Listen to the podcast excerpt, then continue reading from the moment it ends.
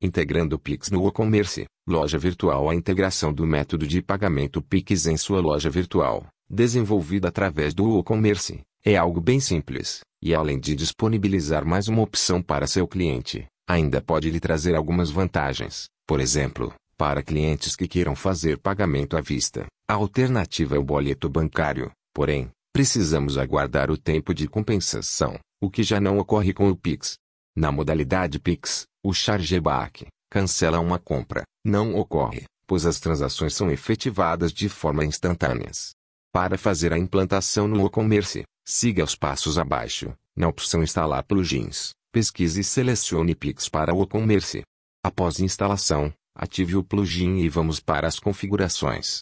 Sua configuração é extremamente simples. Habilitar a opção Habilitar Pix Inserir a chave Pix, que foi cadastrada no aplicativo do seu banco, lembrando que se for CNPJ usar apenas números.